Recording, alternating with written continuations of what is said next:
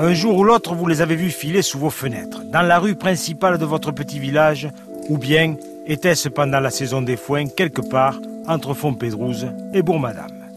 Dans cette gerbe bigarrée, vous avez cru reconnaître Anquetil, Merx, Poulidor ou Hinault, mais ils sont passés si vite.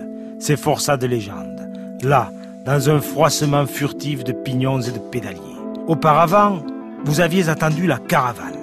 Et dans le vacarme des klaxons, vous vous étiez précipité pour ramasser quelques stylos, quelques porte-clés, des ballons, parfois une casquette et tout un tas de bricoles que vous avez retrouvées l'autre soir, en fouillant dans le tiroir de l'arrière-cuisine familiale. Là, vous avez tenu, pendant quelques instants, dans vos mains, ces objets dérisoires, ceux qui ont fait votre enfance, vos étés, vos vacances, vos plus beaux souvenirs. Et vous vous êtes rappelé de vos pantalons courts, d'une cousine un peu effrontée, des recommandations de votre mère, de tous ces gens heureux et volubiles qui criaient au bord des départementales. Depuis ce premier Tour de France lancé loin des lobbies cathodiques et paraboliens, un 15 juillet 1903 à 15h et 16 minutes à Montgeron, nous avons au cœur la fameuse chanson d'Yves Montand.